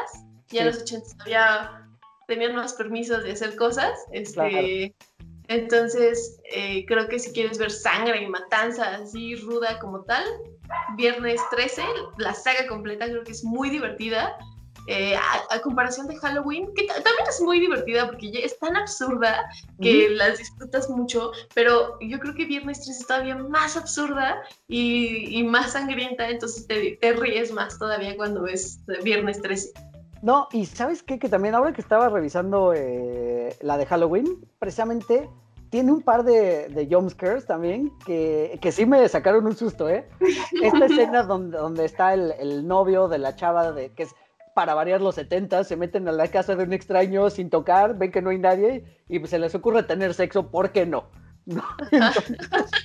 porque adolescentes. Porque adolescentes. Entonces, después de esta escena, que el chavo baja a la cocina y se parece Michael Myers de la nada, así que sale de las sombras. Ese escena me, sí, sí brinqué, sí, tengo que confesar que brinqué. Y es que tiene una imagen bastante intimidante. Entonces se ve, se ve bien padre cuando está como a media luz y que solo se ve la cara blanca. Claro. Sí es como algo así que vive wow. Y no, nunca te ha tocado que todos los que se disfrazan de Michael Myers dan miedo. Es que, es que la máscara Porque sí habla. Sí, Ah, bueno. Y aparte ni no habla, ¿no? Y es como, no sé quién eres, aléjate de mí, porque es intimidante. O sea, no puedes que por dentro te estás muriendo de la risa por ver la cara de los demás, pero la máscara sí es bastante fea. Claro. ¿no? Entonces, a mí los Michael Myers sí me ponen nervioso. no, pues a cualquiera, definitivamente. Y si miden dos metros, más. Más. Así que si son chaparros, si miden 1,70, no se disfracen de Michael Myers porque no se las van a creer. Exacto, pero son grandotes y es como, wow. Hágalo, hágalo. Oye, vamos a pasar al siguiente. Este me sorprendió porque cuando estábamos planeando este duelo, precisamente teníamos a Freddy Krueger de eh, Pesadilla en la calle del infierno y no sabíamos contra quién enfrentarlo. No, estábamos buscando pues alguna entidad que fuera, pues tiene que ser también paranormal, ¿no? O sea, porque Freddy Krueger es una entidad paranormal, no es, digo, es un slasher, pero no es un, no es, ni siquiera habita en el mundo terrenal. Exactamente, exactamente, ¿no? Entonces teníamos que ponerlo con alguien al nivel y me sorprendió la respuesta de los podescuchas cuando votaron por Pennywise para ganador. A mí me rompieron el corazón. Totalmente, a mí también. Rompieron mi corazón, en serio. sí, claro. O sea, Pennywise, Pennywise me gusta mucho. La verdad es que el, el, el, personaje Pennywise como tal, tan de las dos, ¿eh? tanto el de la miniserie de los 90 como el remake ahora del 2017 y 2019, me gustan mucho cómo están personificados. Pero Freddy Krueger es Freddy No, Freddy Krueger, exacto. Es cuando me dije, ¿en serio ya me estoy volviendo muy vieja? Porque creo que definitivamente Pennywise ganó por el boom de las películas, ¿no? Y porque creo que Freddy Krueger es un... Va a sonar muy feo, pero creo que sí es más de tiempo en infancia. Y ahora, pues, aquí en la calle del infierno, pues sí, es un... Es algo que, que amas porque viste de niño. Sí. ¿No? Sí. Entonces, no sé, sí me rompieron el corazón porque yo creo que sin Freddy Krueger no puede haber muchas cosas. ¿No? Entonces y como mencionaba yo hace rato, o sea, Freddy Krueger y La pesadilla de la calle del infierno es de las primeras películas de terror que yo vi, junto con Evil Dead. Es, sí, es hermosa Pesadilla en la calle del infierno. Entonces, eh, pues, De ahí salió Johnny Depp. Sí, tal cual, tal cual, tal cual. Está, o sea, está, está muy en mi corazón Freddy Krueger y sí me dolió que, que no ganara este duelo. Sí, porque a mí sí, me dolió mucho. Porque además lo dice, lo dice, bien lo menciona este Willy, ¿no? En esta parodia de de Los Simpson, Willy, el, este, el escocés, dice, voy a perseguir a sus hijos donde no pueden protegerlos. ¿No? Y eso es verdad, o sea, siendo las pesadillas algo onírico, algo donde puede pasar cualquier cosa, eh, la verdad es que sí da, da terror, ¿no? Pues tal cual, ¿Qué, ¿qué, pasa cuando uno tiene una pesadilla? O sea, ¿cómo despiertas sobresaltado? ¿O qué tal cuando se te sube el muerto, ¿no? Que, que estás entre dormido, despierto. No, qué horror imagínate este tipo de pesadillas con este monstruo que además conoce tus temores, al igual que Pennywise, ¿no? Pero en, los, los, llevan a cabo como, o sea, como sus acciones las llevan a maneras diferentes. Mientras Pennywise te ataca en el mundo real con tus temores, eh, Freddy Krueger lo hace durante tus sueños, ¿no? Y, literal lo que haces es que te mueres de terror. ¿Y sabías que eh, Wes Craven se hizo esta historia por algo que pasó en la realidad? A ver, cuéntanos. O sea, Freddy, eh, Pesadilla en la calle del infierno sí está basado en hechos reales. O sea, hubo, hubo una, no me, no me sé bien la historia, pero Wes Craven leyó un artículo de adolescentes que se murieron dormidos. Ok. Y amanecían o sea, los encontraban muy extraño. Busquen por ahí también encuentran videos así de la historia de Pesadilla en la calle del infierno porque Wes Craven se inspiró en artículos que leyó del periódico. Y ya después hizo una investigación de qué colores eran los que más asustaban, por eso el verde y el rojo en el traje de Freddy Krueger. Claro. Entonces, este, a mí se me, hizo, se me hace bien interesante porque creo que a diferencia de Pennywise, o sea, Pennywise es más terrenal, ¿no? O sea, es, para empezar, es un ser del espacio, pero se, se trasladó a la Tierra. Sí, bueno, sí, es incluso de otra dimensión, ¿no? Mencionan en el libro. Exacto. Entonces, sí, más bien de otra dimensión. Entonces, se, está en la Tierra. Pero, Freddy Krueger ni siquiera está en la Tierra, ¿no?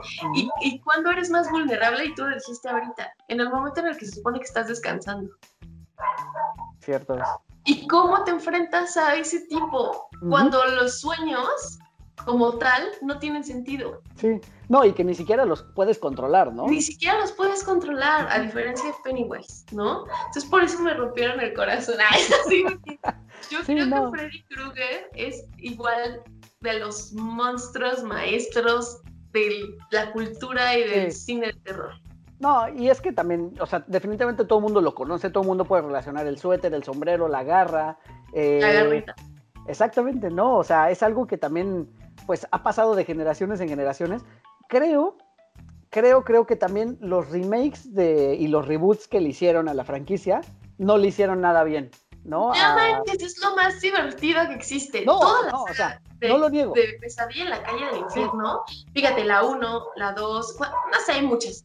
Yo todavía creo que la última es la menos chida, que es la de Elm Street.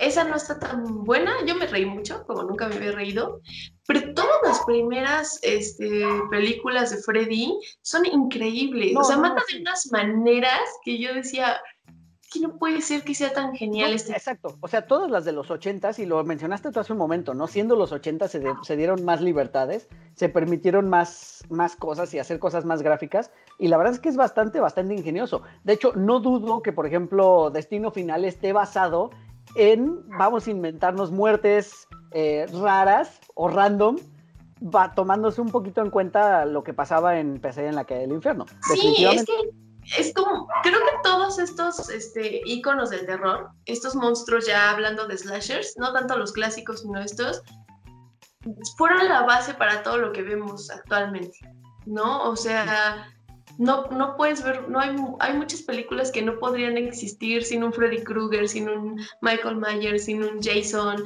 este, sin el mismo Chucky, o sea, sí, no, no podrían existir, ¿no? Y creo que Creo que eso, y sabes qué, por mucho que ya las hayas visto, las puedes ver y volver a ver y volver a ver y de verdad las disfrutas cada, o sea, al año las puedes ver y las disfrutas. Porque ni siquiera se ven chafas. ¿Sabes? no, no, no, Creo que la ventaja es que usaban efectos prácticos y eso siempre las hace ver mejor. No, que a lo mejor y hay que apreciar el, computadora. No, y hay que apreciar el trabajo artesanal de los efectos prácticos, ¿no? O sea, igual como cuando hablábamos en el episodio de las películas en stop motion, que es una artesanía, los efectos prácticos también lo son, ¿no? Y, o sea, por eso siguen siendo de la cama, de la ah, cama de Johnny Depp, o sea, todo es práctico, no hay nada computarizado. Entonces es. cuando órale, ¿dónde hacen estas cosas, no? Entonces, sí, la verdad, e, este duelo sí me rompió en el corazón. Porque debo, como dices, yo también disfruto mucho It, no soy tan fan del remake. Te voy a decir por qué. Yo tengo un problema con el remake y es todos los efectos especiales. Son tan modernos que ya no lo siento verosímil. O sea, ya sé que estoy viendo ficción. Y la primera película, o sea, la, miniserie fue todo tan práctico que sí sentías que se te aparecía Tim Curry en donde estuvieras. Sí. ¿No? No, o sea, de hecho, de hecho vámonos, vámonos precisamente a hablar de, Pennywise, nuestro ganador de este, de este duelo, porque ustedes lo escogieron y, ustedes son los que mandan. Entonces, es verdad, comparando un poquito a los dos Pennywise, te digo, a mí me gustan los dos, creo que los dos están bien caracterizados. Sin embargo, eh, el de Tim Curry es como un payaso normal. ¿Sabes? Y creo que después de que vimos esta serie, de esta miniserie en los noventas, creo que le desató el miedo a los payasos a muchas personas, ¿no? y a este, muchas cosas, ¿no? sí, pero creo que en particular a los payasos, ¿no? Porque era como la forma que tomaba, ya lo mencionabas, o sea, Pennywise es, no tiene una forma fija porque es un ser de, es un ente de otra dimensión, este, que nadie ha visto, o sea, es tan antiguo, es incluso, menciona el libro, es incluso más antiguo que el universo, este, y nadie conoce su forma real, ¿no? ¿Cuál es su forma física? Pero toma la forma de este payaso para poder acercarse a la gente y después ya desatar sus, sus este, o sea, como conocer sus miedos y de ahí valerse para poder este, alimentarse de eso, ¿no? Porque él se alimenta del miedo de las, de las personas, en particular de los niños, que son los más, más fáciles de asustar y siempre serán los más fáciles de asustar. Bueno, no sé los niños de hoy, pero por lo menos los niños de los 90 sí. Sí, o sea, Mira, yo he pensado mucho en eso, que esto puede que sea un debate de gente de nuestra generación, porque yo no sé qué piense un niño de la, del remake, pero es que los niños ya ven tantas cosas que estoy segura que tampoco les causó mucha incomodidad, ¿no? Y, y estoy segura que puede que les cause más incomodidad Tim Curry. No la película, pero sí Tim Curry. O sea, si, si, a ti te ponen en... O sea, si tú te, piénsalo así, nada más. Imagínate que vas caminando un día a tu casa ya de regreso al trabajo, ya está un poco oscuro. No, espera, porque ni siquiera tiene que ser de noche. Ni siquiera tiene que ser de noche. Ponlo así, ¿no? Vas caminando y, y no hay gente, no hay gente a tu alrededor. Entonces tú vas muy tranquilo. Y si te parece así, Tim Curry, con su globito viviéndote. Honestamente, me. Bueno, los dos me sacarían de onda. Pero Tim Curry tiene algo. Es que. No necesita, no necesito más. ¿Sí me entiendes? Lo que pasa es que, por ejemplo, el de este Bill Skarsgård, es un payaso más victoriano, ¿no? Entonces, te No das hay cuenta. déjalo victoriano. Espera, es- eh, a lo que voy es que, o sea, la forma de cómo está caracterizado, te das cuenta que está fuera de lugar. O sea, digo, Ajá. sí te daría miedo, Sí, pero claro. obvio dices, está fuera de lugar, no pertenece Ah. aquí. Ahora, bien mencionas, un payaso, tú vas caminando normal por la calle y si te aparece un payaso así de la nada dices, ok, no pertenece aquí, pero bueno, es posible, ¿no? Pero ¿Sabes? es que los payasos son tan horribles en Es que- general. O sea, pero sabes que debajo del maquillaje hay una persona. Pero ¿no? Aún eso, así pero es- eso lo hace, eso lo hace todavía más aterrador, porque entonces no sabes Exacto. qué intención tiene. Eso es a lo que quiero ir. Que el de Tim Curry es tan humano que es lo que, o sea, hacia dónde me voy. Pero el de Bill es tan. Ya, es que ya tiene tanto. Es, es incluso un poquito caricaturizado, ¿no? El de Bill Skarsgård. Y, y es que te digo, el problema son los efectos. Tienen tanto que ya no, ya no te la creo. Ya no te creo que eres peligroso. ¿Sí me entiendes? O sea, es como. Sí, es ficción. Es ficción al 100. Ujú. Y el otro sí es como, sí podría pasar, ¿sí me entiendes? Eso es creo que lo que le da la desventaja. No, eh, disfruté la película, se, se me hizo muy entretenida. Me gusta más la primera parte que la segunda, porque la segunda ya es como muy, no, la manera en que lo vencen me da mucha risa, pero te- tengo que decirte esto, pero mi hermana y yo morimos de risa y dijimos, creo que sí tienen razón las abuelitas y decirle groserías a los fantasmas y a los demonios hace que se vayan y se mueran, porque ya ves que le dicen, no creemos en ti, eres feo y así, o sea, es como, Sí. no, me dio mucha risa. Perdón. Sí. No, y además, ¿sabes qué? O sea, creo que definitivamente eh, es algo más común que a todos nos guste la primera parte. eh, porque también, pues como niño, te identificas con esas historias, ¿no? O sea, te identificas a lo mejor con Stand By Me, este, ¿sabes? Con esas historias de, de- de niños, eh, o sea, la pandemia. La moda. ¿no? Exacto, ¿no? Eh, entonces, por eso te, porque aparte es eso, precisamente son niños pasando una aventura, no más allá de que sea una aventura de terror, son niños pasando una aventura, ¿no? Después los vemos crecidos y es como que, meh, ñe, ¿no? Y sí, es un poco más lenta, un poquito más aburrida. Y en el remake, de hecho, la parte 2 del remake también, en sí es un poquito más lenta y más aburrida. Sí, como que las broncas de adultos ya no, ya las vivimos diario, entonces ya, ya no Da más miedo no tener dinero para la renta. El Pennywise, sí, entonces creo que sí, es, es como, no sé, sí, y, y creo que incluso en la miniserie pierde un poco la magia, la parte de los adultos. Todo es como cuando son niños, todo es como más mágico y eres Sí. más vulnerable. Entonces, obviamente de adulto los problemas se multiplican, triplican, entonces obviamente estos tipos ya traen arrastrando una de broncas y ya lo, lo que lo que menos quieren es que Pennywise regresara, porque ya Ahora. tuviste que pagar impuestos, ¿eh? entonces ¿para qué quieres a Pennywise en tu vida? Sí, no, ahora, ahora, eh, en sí, ya el ente como tal, eso de aprovecharse de tus miedos para transformarse en lo que más le temes, también eso sí es una característica, pues sí aterradora, ¿no? Y a lo mejor también lo vimos un poquito explorado en Harry Potter con la clase de defensa contra las artes Ah, el oscuras, Bogart, ¿no? con el Bogart. Ujú. Exacto, trasladado a un escenario de terror. Sí, o sea, creo que valdría la pena eh, explorar una nueva criatura que hiciera eso, ¿no? O sea, que a ti se te apareciera, no sé, a Polly le dan miedo las arañas. ¿no? Entonces, que se te va a aparece- aparecer un pollo Ándale, gigante. ándale, que se te apareciera un pájaro, a- exacto, No, imagínate eso, qué horror. ¿no? Cosas así, ¿no? O sea, o, o a mí, ¿no? A mí que, por ejemplo, te digo que los hombres lobo me causan fascinación, pero a la vez me dan miedo. O sea, que se me apareciera así de hombre lobo. Es, o sea, estaría muy padre que retomaran eso, ¿no? Este, creo que es una habilidad que sí es bastante explotable y creo que lo hizo muy bien Stephen King, por algo es el maestro del, del terror, ¿no? Sí, y que, y, y que va más allá. Las, las novelas de Stephen King, y creo que no lo ha logrado ninguna adaptación cinematográfica, ni siquiera El Resplandor, es eso.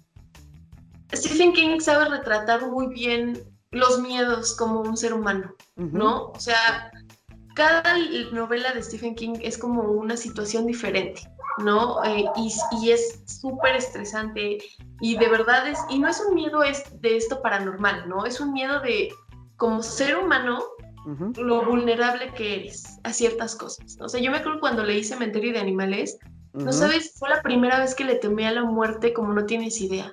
No, O sea, sí. es, es eso, o sea, es... es, es, que no sabes qué hay, ¿no? Y es esa incertidumbre.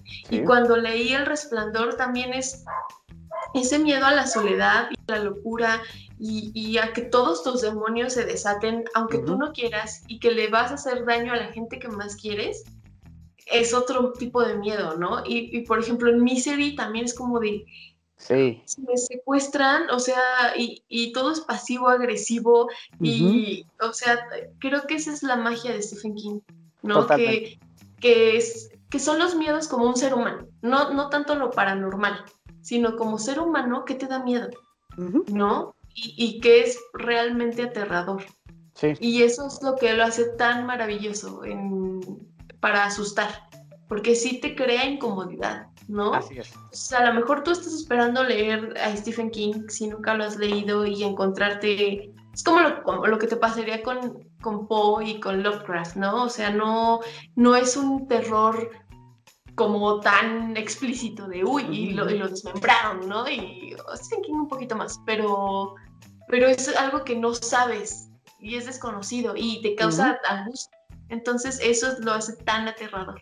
Y creo que por ahí es el terror en realidad, ¿no? No tanto el búho, o el diablo y así, ¿no? Entonces es, creo que por eso es difícil en las películas, porque estás muy separado.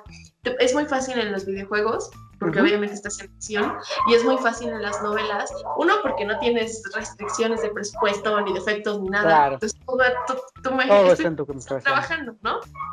Entonces, como dices, cada quien se crea un universo aterrador y creo que eso es lo que tiene a su favor Stephen King y creo que por eso nadie ha podido hacer una buena adaptación de sus novelas. Correcto. A pesar de que por más malas que sean las películas, a Stephen King todas le gustan. Ay, no, a él no le gustó el resplandor. Por eso, solo el resplandor. Pero de ahí en fuera todas, todas le gustan. Claro, ¿no? Pero todo es padrísimo, aparte ya está viejito, entonces ya todo es padrísimo. Ay, no, sí, le hicieron increíble. Y debería darle clases a George R. R. Martin de cómo escribir novelas rápido, porque saca una cantidad de libros impresionante. Así que lean Stephen King. ¿Te parece si luego nos echamos un episodio de unas recomendaciones de Stephen King? Claro, y, y, a lo mejor irnos a, a novelas y no, es un poquito más difícil, ¿no? En realidad novelas, creo que estaría bien padre recomendar novelas y hacer una reseña. Porque, por ejemplo, Stephen King es malísimo haciendo películas. Ah, sí. es muy bueno escribiendo, pero es muy malo haciendo películas. De acuerdo, no, pero creo que sí sus novelas, sí, o sea, no por nada Stephen King ha dejado huella en este mundo. no, no, a mí me encanta. Yo he, leído, yo he leído varias de Stephen King y son, son muy, muy buenas, la verdad. Todas, todas ellas. O sea, ninguna te decepciona. No, bueno, tal vez las últimas, pero es... Fíjate que no he leído de las más recientes. La última que leí de él, pero creo que no es tan reciente, se llama La Larga Marcha, pero creo que es de mediados de los noventas. Sí, no es tan reciente. no, ya los últimos están ya... Sí, creo que la etapa de oro de Stephen King ya pasó. Sí, sí, bueno. Había alcohol y drogas de por medio, escribía su chido.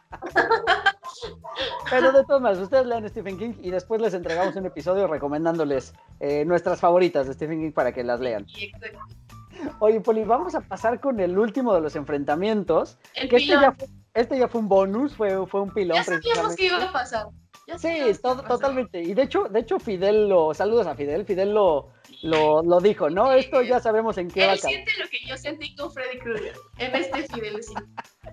Sí, Ahora, porque enfrentamos aquí, tenían que enfrentarse, o sea, teníamos a los gremlins, pero no teníamos a su igual, ¿no? Y creo que sí le dimos al clavo con los critters, ¿no? Porque son, son, son similares, digamos, son, son pequeños monstruitos que atacan en bola, eh, que son la verdad es que bastante aterradores los, los dos, bastante eh, violentos. Y, Pero bueno, más los critters, ¿no? Es que es, es a lo que iba, o sea, los gremlins sí matan, es que no sé, ya, ya me hice dudar ahora mismo, porque los gremlins matan por diversión y los critters matan por hambre. Ajá. Entonces, Entonces, ¿quiénes son más malos, no? Es más malo porque además los critters se comen a la gente, o sea, o sea, cuando me encanta esta escena clásica de los critters, cuando se hacen esta albóndiga gigante, cuando es esta bola gigante de pelos y este y empiezan a rodar y de repente le pasan por encima a alguien y queda ya nada más los huesos. Sí, es que, es que fíjate, en este, en este duelo yo le iba más a los Critters por violencia. Sí. Y Gremlins es como la película que podrías ver de chavito sin culpabilidad y sin que tus papás te dijeran, ¿por qué estás viendo eso? Porque de- está de por medio Steven Spielberg, ¿no? Sí, sí, claro. Entonces. Donde esté Steven Spielberg, así sea poltergeist y sea terror, es para niños, la neta, ¿no? Entonces... Sí, más familiar. No este- precisamente para niños, pero sí más familiar. Exacto. Es para niños, yo, yo es para niños. y en este caso, Critters sí es para mí más monstruoso desde los que vienen a cazarlos, que les vale a quién vayan a matar. Son como estos este, que están entrenados para entrar a rescatar, pero no importa quién maten, ellos tienen que matar a... Sí, sin importar el daño colateral. Exacto, exacto. Entonces creo que Critters en ese sentido es más terrorífico y más violenta y por lo tanto para mí es, es mejor. Sí, bueno, y es que además, o sea, bueno, vamos a ser honestos, o sea, Critters se concibió como una película de terror eh, de bajo presupuesto, como muchas de las Exacto. películas ochenteras, ¿no? Exacto. Y Los Gremlins sí está concebida más como una comedia de horror, ¿no? Como, un, como una, pues sí, una comedia de horror tal cual, ¿no? A pesar de que el otro día que lo platicábamos, que, ¿te acuerdas que el otro el año pasado también platicamos de Los Gremlins? Y decíamos que la historia de trasfondo es como bastante, bueno, sobre todo la de la novia es como muy oscura, ¿no? O sea, porque esta chica odia la Navidad, este, o sea, es, es bastante oscuro toda esa parte, ¿no? Pero, pero sí es como más comedia y como dices, ya avalada por Studio Amblin y por Steven Spielberg y Caitlin Kennedy detrás en la producción, eh, pues sí, ¿no? Tuvo que ser algo más familiar, pero eso no le resta que tuvo muchísimo, muchísimo éxito, ¿no? No creo que sea, que Critter sea de chavorrucos, porque creo que son contemporáneas, o sea, son más o menos Sí, de mismas mucho. épocas, Sí, sí, sí, solo que sí son de corte muy diferente. ¿no? Sí, yo creo que la diferencia, uno puede ser la lana, Lo que lleva a la distribución de la película. Sí, Y, por ejemplo, Critters no la puedes ver en ninguna plataforma. totalmente. es Entonces, y Gremlins sí, está en. Amazon. Y Gremlins pasa cada rato en el 5 y Critters Sí. no. Entonces, creo que eso, eso sí le da una desventaja a Critters de popularidad. ¿no? Totalmente. Y, y creo que sí tenemos que decir que Gremlins está mucho mejor hecha por todo el equipo que traía detrás, en Claro. cuanto a guion, en cuanto a todo. Entonces, No, y, y- y la creación de los monstruos en sí, sí están más dentro de lo feo, dentro del... sí, son más... de lo o sea. Gizmo es un amor, o sea, todos queremos un Gizmo, ¿estás de acuerdo? O sea, todos No. queremos un mo, güey. E, e incluso los gremlins, ya cuando se convierten en estos monstruos verdes, este, medio babosos y todo, están bonitos, o sea, están, están bien hechos. Están ¿no? chistosos. Está- Y los critters es como polvo ahí con, ay, feo, con dientes, ¿no? Antiojito. Entonces, Sí, exacto. Es como un Furby malvado, los critters. ándale, sí, sí, sí, sí.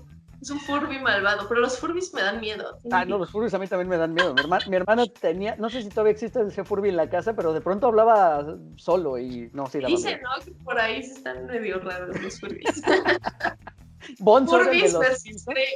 Versus, Critters versus Gremlins, ¿quién ganará? Sí, exacto, exacto, exacto.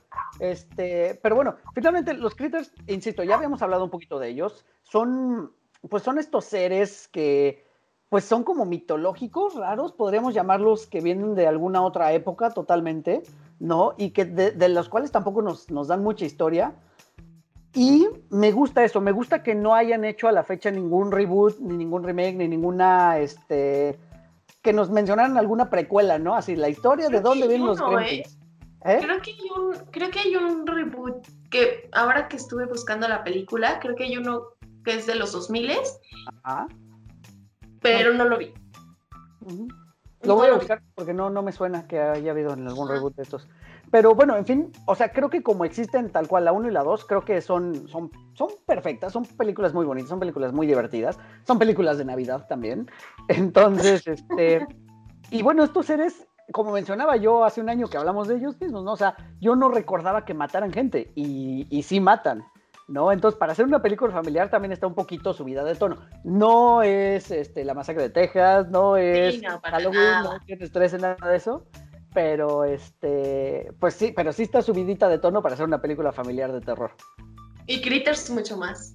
Y Critters mucho más. Mucho más. ¿no? Totalmente. Entonces sí.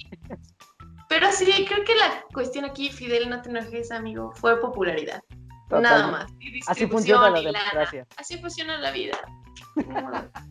Así es. No, y me va a seguir quedando la duda siempre de si a un, a un Mogwai no le puedes dar de comer después de la medianoche, ¿cuándo ya le puedes dar de desayunar?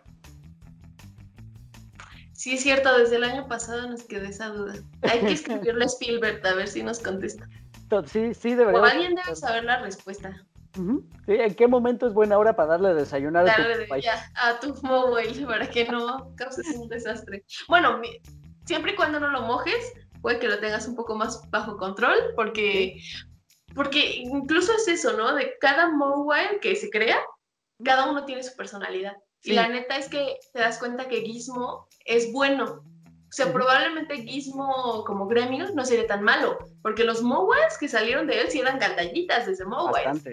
Entonces, es cuando también piensas que probablemente cada gremio eh, funciona de acuerdo a su personalidad. O sea, sí, son bien diferentes. Rayita es bien malo. Sí, no, pues es, el, eh, o sea, es el malora de todos, es el líder en realidad. Sí, sí, sí, está el que come mucho, está el que está loquito, que él tiene los ojos de canica.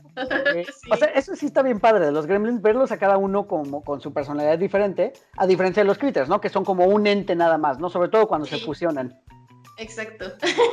Ellos son un equipo. Ellos solo quieren comer. Así es. Sí, sí, sí, totalmente. No, la verdad es que, bien, o sea, y los gremlins también en cuanto a efectos prácticos, porque también están hechos con efectos prácticos, creo que están muy bien realizados, o sea, esta forma en cómo, cómo crean como estas crisálidas para después salir ya en su forma terrorífica, todo eso está muy padre y me encanta que les guste Blancanieves. Sí. sí. ¿No? Podrías razonar con un gremlin y quizá con los critters no. No, yo creo que con los critters no. Y seguramente es más divertido una fiesta con gremios que con critters. Los critters son como malacopas, ¿no? Sí, exacto.